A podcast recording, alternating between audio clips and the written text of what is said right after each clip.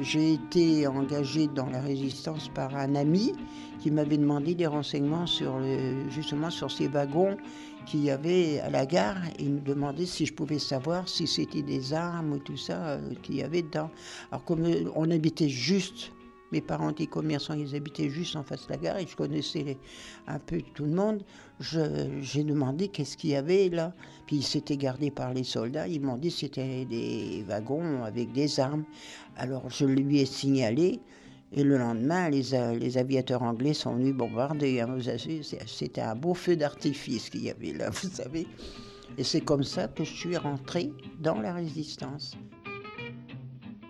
Il m'a dit, tu vois, tu m'as bien renseigné, ça a bien marché. Alors euh, il m'a dit, est-ce que tu veux continuer? Bah, J'ai dit oui, moi ça me plaisait, c'était rigolo hein, pour moi. J'avais 21 ans, hein, alors j'étais jeune et puis ça me plaisait bien. Alors euh, bon, je savais qu'il y avait du danger quand même. Hein. Euh, Pichard Suzanne, née Gourdin. Maintenant, je vais avoir 88 ans au mois de janvier. Je commence à être vieille. Et puis après, bon, c'était des, fausses cartes d'identité. Euh, après, il y a eu à convoyer des aviateurs. J'ai aidé, à, comment je vous dirais bien, à mettre dans le train des aviateurs anglais. C'était un autre voisin, lui, c'était un autre réseau. Il avait, lui, il faisait beaucoup les Anglais. Hein. Alors euh, un jour, il m'a demandé si je pouvais pas faire partir des Anglais avec lui à la gare, parce que c'était juste en face. il y avait donc sa femme et ses deux fils. Alors je dis bah oui. On a fait partir quatre Anglais qui étaient tombés dans les environs. Ça se savait tout de suite hein, par les renseignements. Alors on les a fait partir par le train sous le nez des Allemands qui étaient de garde. Il y en avait un qui était avec moi, on était comme deux amoureux. Euh, les deux fils avaient comme, si c'était leur copain. Et puis la maman des garçons, ben, c'est comme si c'était son fils. on les a expédiés au train, comme ça, euh, sous le nez des Allemands.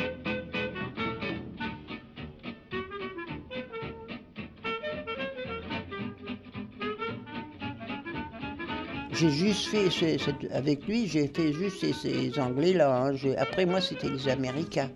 Alors après, il y a eu un Américain qui qu'on a été obligé de cacher chez, dans une ferme au pays à côté, euh, à deux kilomètres. Alors tous les jours, j'allais le voir.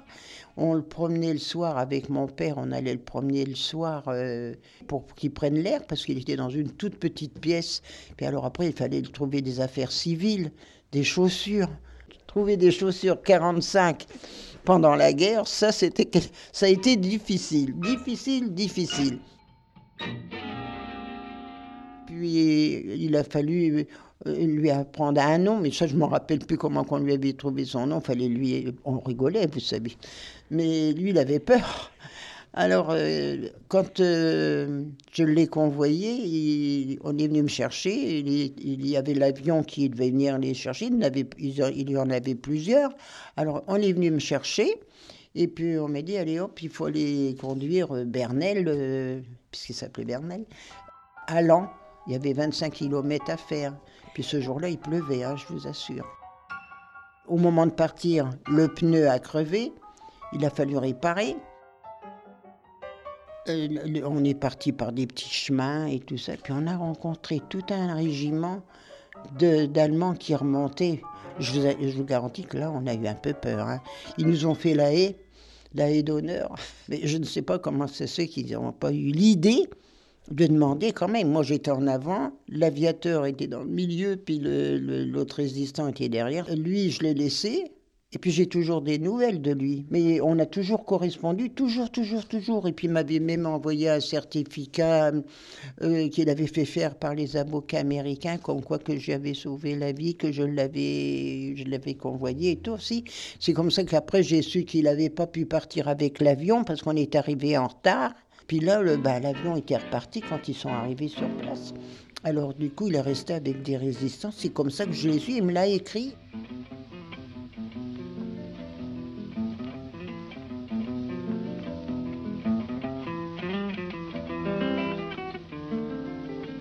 Je le faisais avec plaisir et avec euh, de dire tiens les Allemands c'est ceux-là qui ils auront pas ce, ils auront pas celui-là.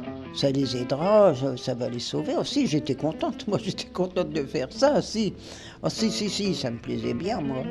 Je voyais bien que des fois il y avait du danger, mais enfin fallait faire attention. Puis je portais des tracts aussi, des papiers, des, des, des messages, des trucs comme ça quand il y avait besoin quoi. Non, ma mère ne savait pas. Mon père, si, mais ma mère, elle ne le savait pas. Heureusement d'ailleurs, parce qu'elle m'a empêché de le faire. Hein.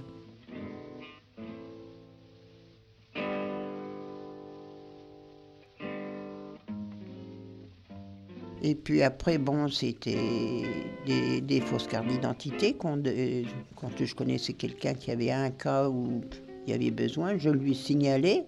Et puis il me, il me les amenait et on les donnait. C'était quelqu'un qui travaillait à la préfecture, qui était résistant et qui avait fait euh, sauter une série. C'était le moment de dire des vraies fausses cartes d'identité. Et c'est comme ça qu'on pouvait avoir des fausses cartes d'identité qui venaient de la préfecture. Oui, j'ai été arrêté après, mais je n'ai pas été arrêté pour les aviateurs, j'ai été arrêté pour les fausses cartes d'identité. C'est quelqu'un qui m'a dénoncé. Ce gars-là, il est venu, il m'a dit qu'il était embêté, qu'il avait des problèmes. Euh, bon, je le connaissais très très bien, hein, j'y avais confiance. Alors euh, j'en ai parlé à mon chef, et puis il me dit, bah écoute, si tu y as confiance, je vais t'en faire avoir une. Je lui ai donné. Mais lui, un jour, un autre jour, il est venu me revoir, puis il me dit Est-ce que tu pourrais pas m'en avoir une autre? J'ai un copain qui est embêté, je voudrais bien euh, pouvoir lui rendre service et tout. Mais je dis Vous avez confiance en lui? Oui, sérieusement. il me dit oh Oui, c'est comme si c'était moi. Alors, moi, je lui en ai fait avoir une. Et puis, euh, bah, c'est celui-là qui a été arrêté et qui a dénoncé l'autre, et l'autre m'a dénoncé moi. Vous voyez comment que ça a fait J'ai été arrêté. Euh, euh, le 14 juillet 1944. J'ai été hum, emmené par la Gestapo à Lan. Et à Lan, j'ai eu cinq interrogatoires. Puis alors, ils étaient musclés, je vous garantis. J'ai fait de la cellule froide, ce qu'ils appelaient la cellule froide, c'est les cachots dans les souterrains de Lan. J'ai resté trois jours euh, déshabillé, sans manger, et ils ressorti, quand ils m'ont ressorti, bah, je n'ai pas très, je tenais pas beaucoup debout. Vous savez, c'est les gardiens qui m'aidaient. Euh, ils m'ont refait un interrogatoire et confronté avec le, le gars qui m'a dénoncé. Lui, il a, lui avait plus de lui, il a été libéré, lui, hein, il était plus. Mais à moi, ils ont dit, euh, vous, mademoiselle Gourdin, vous allez partir en Allemagne.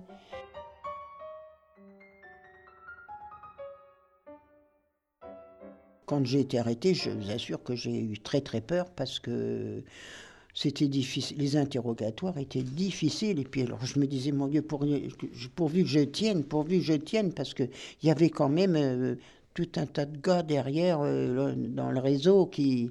Mais mon père a pris son vélo, puis il a été allant tout de suite prévenir que j'étais arrêté et tout. Hein, ça, tout a été fait à l'heure et à temps. Quoi. Alors tout le monde a été a fait, eh bien, s'est mis en précaution pour ça. Hein. Non, mais moi, ce que j'avais peur, c'est que quand ils m'interrogeaient, ils n'étaient pas commodes. Hein. Il y avait le revolver sur la tempe, et puis il y en avait deux qui me regardaient. Hein. Il y en avait un qui posait des questions, l'autre m'en reposait aux autres, puis deux autres qui regardaient bien mes faits et gestes, et puis l'autre qui tenait le revolver sur la tempe. Vous savez, je... là j'avais peur, franchement j'avais peur. J'étais contente quand j'ai vu que je n'avais pas parlé, vous savez.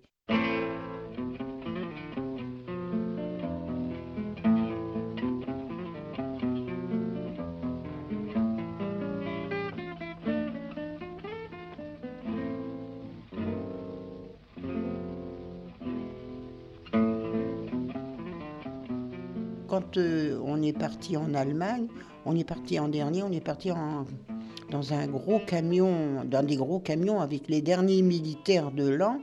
Il y avait des prisonniers avec moi. Puis moi, j'avais une autre dame qui était avec moi aussi. Elle, elle était comme otage.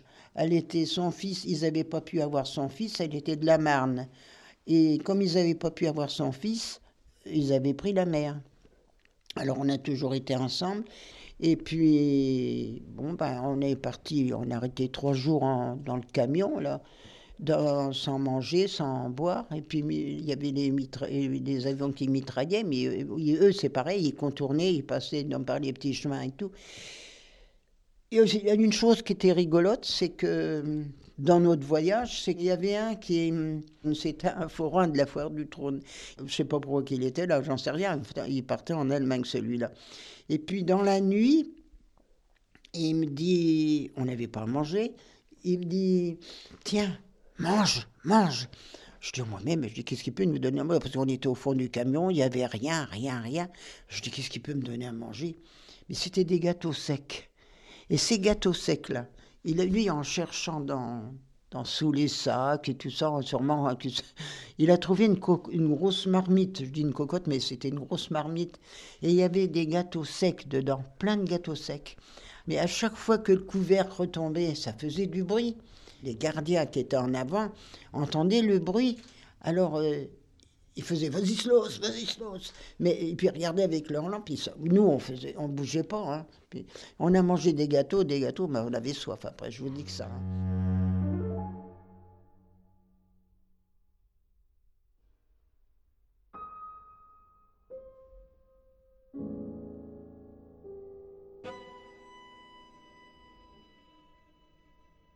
On n'était que deux femmes, moi et cette, euh, cette dame.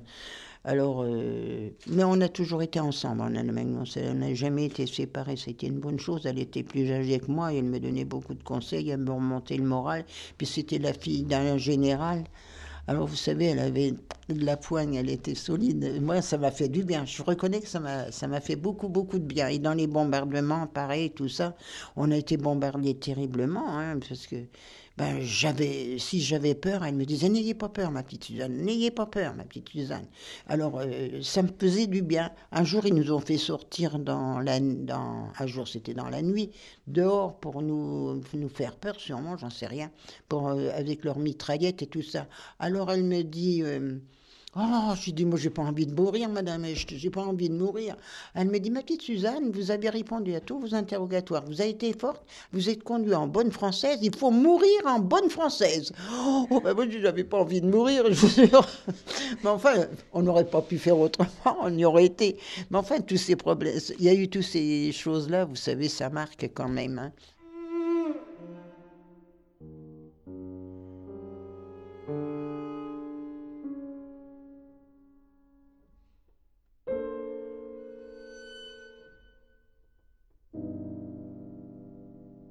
Bon, pas à manger. Euh, je lui cherchais les poux. Il y avait des gros poux de. On avait des poux, des punaises, on couchait par terre, euh, on n'avait pas à manger, on n'avait rien. Ça, c'est pas d'eau pour la toilette. Euh, ça, c'était la vie de, de la déportation. Hein. Ça, c'est. Elle était rongée, rongée par les poux, mais vraiment rongée. Alors moi, il courait sur moi, je les sentais courir, mais ça me ne me faisait pas grand-chose. Ils ne devaient pas aimer mon sang. ça ne devait pas leur plaire. Mais elle, elle était, c'était qu'une plaie. Alors, je lui cherchais les poux dans ses affaires, je crasais, je tuais les poux, et puis elle me donnait une petite tranche de pain alors moi, si on avait cinq pommes de terre, par exemple, cinq petites euh, pommes de terre, euh, c'était cinq. S'il y avait une grosse, on en avait moins. Alors je lui gardais une pomme de terre qu'elle, elle mangeait plus facilement une pomme de terre parce que ça lui faisait moins mal que le pain. Mais le pain, on en avait qu'un petit morceau comme ça, vous savez. Mais il était dur comme tout. Hein. Mais moi, ça me calait. J'avais, j'avais moi qui avais faim, ça me ça me remplissait l'estomac. Alors, euh, pour, quand je lui cherchais ses poux, j'avais le droit à une tranche de pain.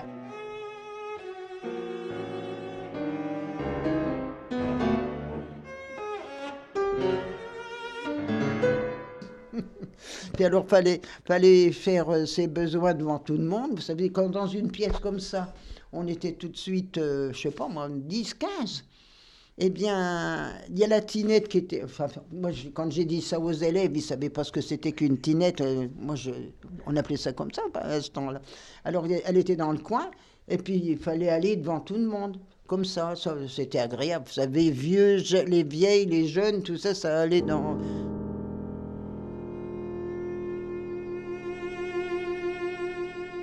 Et puis il y avait des lesbiennes avec moi dans la cellule. Puis vous allez dire, puis des femmes de, de, maison close, tout ça, qui racontaient leurs histoires. Alors moi, ça m'intéressait, ça me faisait rigoler. Enfin, ça m'amusait. Disons dans, le- dans le truc. Il y avait cette madame euh, Etch qui était avec moi. Elle me disait Ma petite Suzanne, je vous en supplie, n'écoutez pas, n'écoutez pas. Ne, mettez, bouchez-vous les oreilles. Bah non, je je vais pas rester boucher les oreilles toute la journée parce qu'elles faisaient raconter leurs histoires de ce qui se passait dans les maisons closes et tout ça, entre elles et tout ça. Ah ben je dis, je me vois pas. Non, je dis non, je fais pas. Je vais rester. Moi, j'écoute et puis c'est tout. Moi, ça me faisait rire, vous savez. Elle, était très, très madame. Vous savez, elle était de l'aristocratie. Elle... Bon, elle y était plus, là. hein, Elle était comme tout le monde. hein. Mais elle était gentille. Alors, heureusement, je vous dis, elle m'a bien réconforté.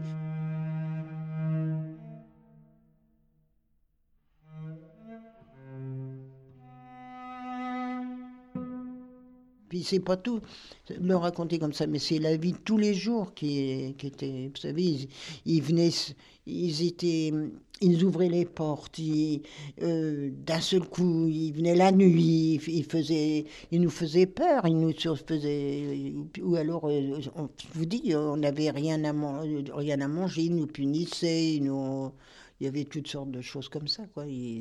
C'était leur façon de, de faire souffrir les gens, quoi. J'ai été un peu formée parce qu'avec ma mère, elle me détestait, elle me faisait, elle me menait la vie dure, dure, dure. Alors là, vous savez, j'étais habituée à, lutter contre et puis à tenir. euh, Alors ça, d'enfant, ça m'a arrangé un petit peu parce que comme j'avais l'habitude de- d'être malheureuse avec ma mère, ben, j'étais malheureuse d'abord. Alors ça m'a aidé un peu. C'est c'est malheureux à dire, mais c'est comme ça.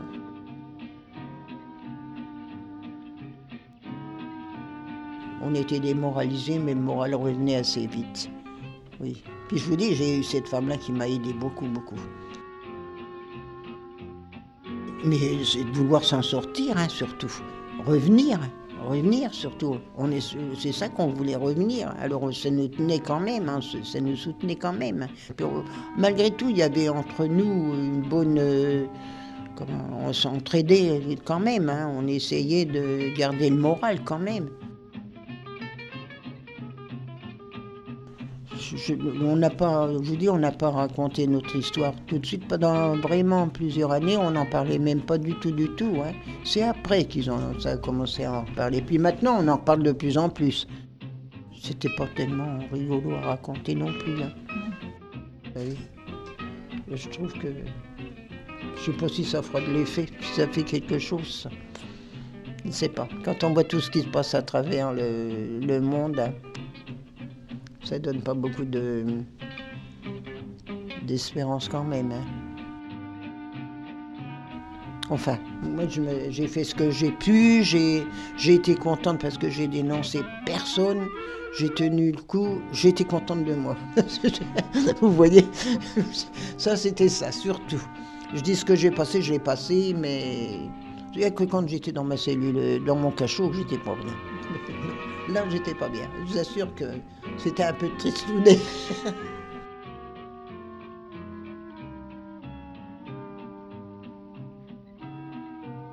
Je, je râle parce que je vois qu'un autre jour, ils nous ont montré à la télé des, euh, des, des, comment, des palaces qu'ils sont en train de faire à Paris, des grands, grands, avec... hein, ils ne savent pas quoi inventer pour tous les... Parce qu'il paraît qu'il y a des, multi, des multimillionnaires, il n'y en a jamais eu autant, paraît-il, que maintenant. Alors, et puis que vous- on vous montre ce- ces palaces avec toute la richesse, hein, et puis à côté de ça, on vous montre la tente de des gens qui couchent dans des cartons, qui couchent en- par terre et tout. Moi, ça me révolte. Moi, ça m'énerve, ça m'énerve, je vous dis. Je, je- ça, je, j'en casse pas. Ça, ça m'énerve.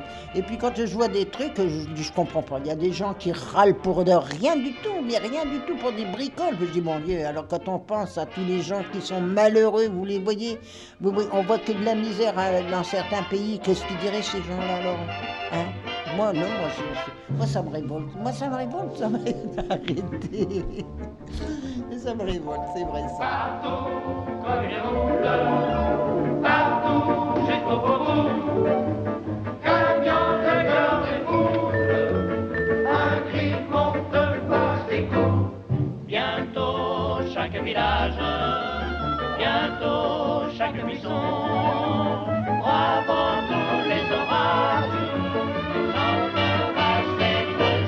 Qu'est-ce qu'il y avait comme danse euh, C'était après la guerre quand même ça. Tout de suite après la guerre, c'était le c'est un genre de rock. Ah, alors là, j'y allais à la manœuvre. Maintenant, j'y vais plus. Le swing. Oh, moi, alors là, le swing, qu'est-ce que j'aimais bien danser le swing, hein. J'en ai pas l'allure, mais, mais j'aimais bien, hein. Oh là là, ça, ça, ça me plaisait, hein. Et maintenant, hein, j'aurais du mal à faire le swing.